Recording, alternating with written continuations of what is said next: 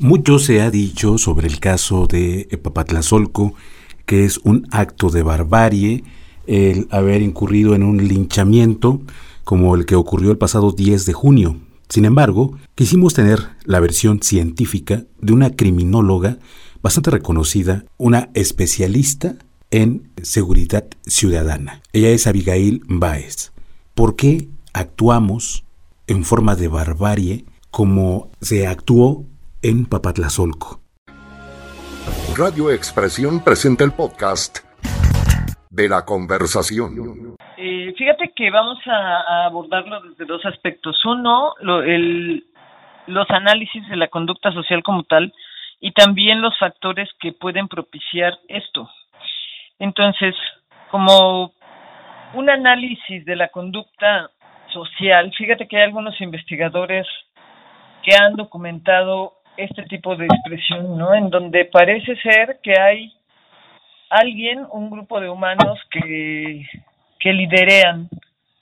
Y al liderear es que empiezan a difundir alguna idea, una idea que genera cierto temor en la población. Y en ese momento, cuando estos líderes, que puede ser uno, pueden ser dos o tres, logran digamos, atraer la atención de otros, se empieza a generar una especie de, de efecto colectivo. Y entonces ya se le denomina turba. A esta turba, una de sus características es que ya no tiene una especie de análisis con juicio, con una ideación más juiciosa sino que ya solo es una especie de, no sé, vamos a llamarlo así desde la psicología, una especie de contagio colectivo en donde las ideas que se están diciendo en ese momento ya no son analizadas con lógica, sino ya nada más se repiten las conductas.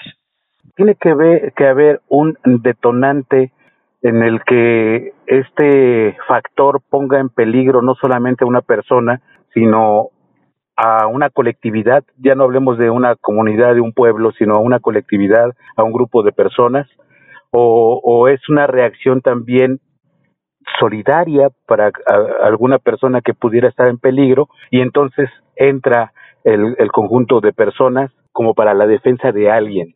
Cuando lo vemos desde este punto que te comentaba Heriberto es que no es una no es un grupo de personas que está empezando racionalmente y hay varios factores ahí, es en donde nos vamos a lo social, porque efectivamente hay factores que pueden exacerbar o detonar esto.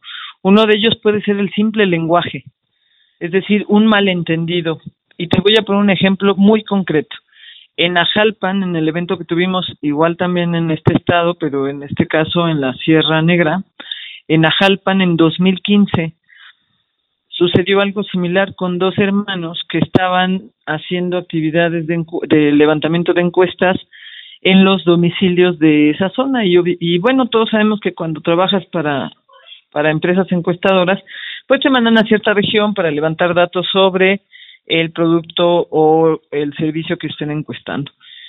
Y cuando alguien empezó a decir que trataron de sustraer a una menor para llevársela y lo cual no se pudo confirmar pues los llevaron igualmente con, con la policía y la policía después empezó a pelear por bueno a tener una negociación por ellos pero antes de llegar a las autoridades los pobladores que los detuvieron les empezaron a preguntar que a qué se dedicaban y ellos entre golpeados y y obviamente muy asustados contestaban somos encuestadores.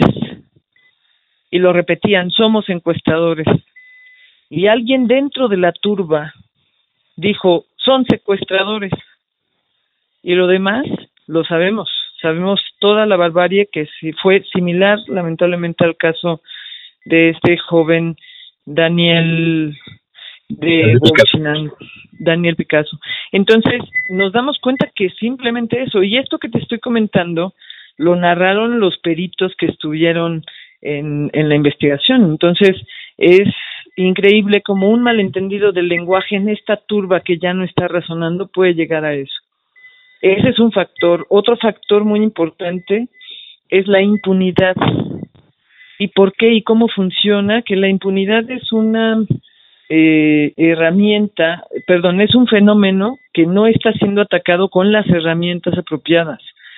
Y en nuestro país, el último informe de 2021 de México Evalúa, entre otros, dan un aproximado de 94% de impunidad en México.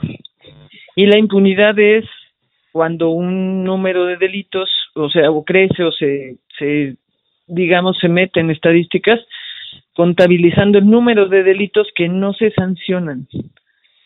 Por lo tanto, lo que ocasiona el que se eleve la impunidad es la percepción de inseguridad entre la población. Y lo que ocasiona la percepción de inseguridad alta es tenerle miedo al delito. Y si le tenemos miedo al delito, cuando hay un malentendido como el que sabemos que regularmente sucede en los linchamientos, entonces las personas reaccionan a este miedo que sienten por la percepción de inseguridad.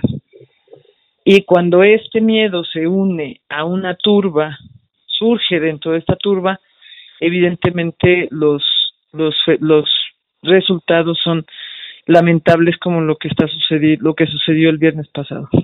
Es, es eh, un malentendido o también una sensación que puede ser equivocada al sentirnos amenazados por algún alguna persona, un hecho, un acto, pero nos sentimos amenazados eh, en lo individual y también puede ser en lo colectivo y es por eso que podríamos actuar de esta manera. Sí, por supuesto, y si te das cuenta, la mayoría de las veces de los linchamientos lo que se ha difundido es la idea de que se querían robar a un menor. Casi siempre coincide la misma versión.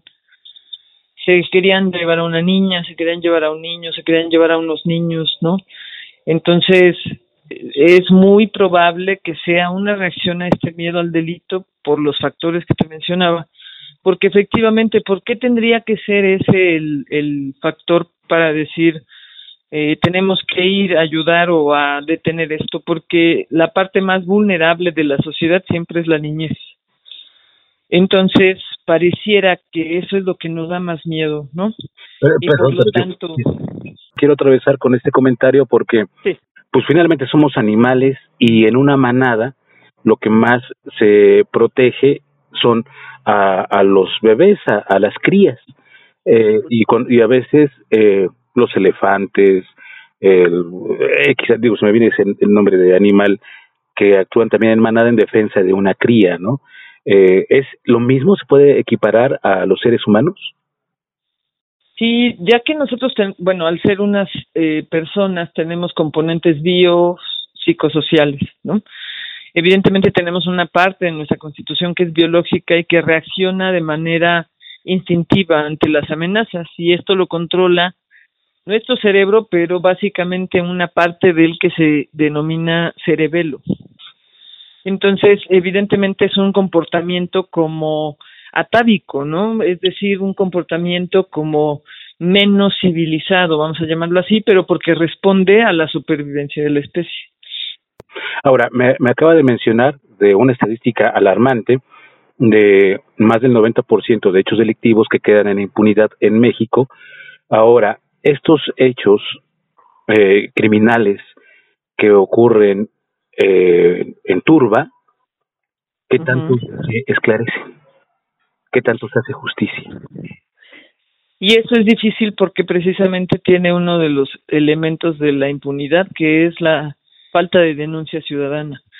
Obviamente la impunidad tiene muchos factores, como la falta de herramientas de respuesta por parte de las instituciones de administración de justicia pero también la falta de denuncia. Y estamos hablando de una comunidad indígena que seguramente es reducida, que debieron participar muchos de ellos y entonces son factores para no tener claro quiénes participan, quiénes incitan, ¿no? En este acto tan lamentable.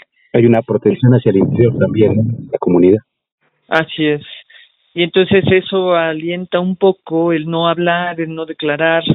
Por lo tanto, pues entonces la policía de investigación pues tendrá que hacer un trabajo mucho más profundo, va a ser un poco más complicado para poder dar con la reconstrucción de hechos y así de alguna manera saber quiénes fueron los incitadores, por lo menos para algo que puede ser importante y que ya mencionamos, para que haya responsables que hayan participado y la muerte de este joven tenga al menos justicia en ese sentido.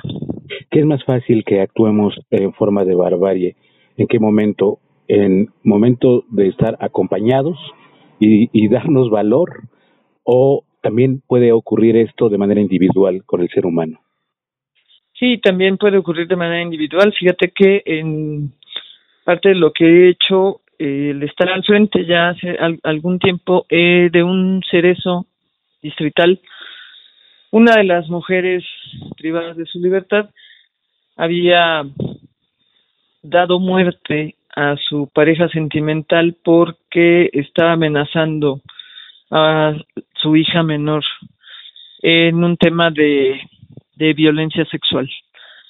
Y entonces ella no reparó en lesionarlo para causarle la muerte. Y estamos hablando de la defensa de, en ese momento para ella, pues era la defensa de la vida de una niña de siete años que era su, su hija menor. Y obviamente pues fue sentenciada por homicidio, pero es un momento que nos muestra que ante la defensa de algo que consideramos una situación de vida o muerte, puede haber una reacción así. Ahí se castiga igual un homicidio, no no hay no se puede catalogar como legítima defensa al estar al defender a una persona valga la redundancia indefensa menor o era ella o era la vida del agresor Claro, sí hay oportunidad de, de demostrar esto. Sin embargo, bueno, en ese caso en particular, el juez decidió que los elementos que analizó eran suficientes para sentenciar por homicidio. Obviamente no en todos los casos va a ser igual, como bien lo menciona Heriberto, puede ser que cada caso particular tenga elementos. Abigail, pues le agradezco mucho, la verdad, le agradezco mucho este esta esta versión científica, eh, estudiosa de este tema. Pues le agradezco mucho estos minutos para Radio Expresión. Muchas gracias, Heriberto, y saludos, saludos también a todo el auditorio. Radio Expresión, el podcast.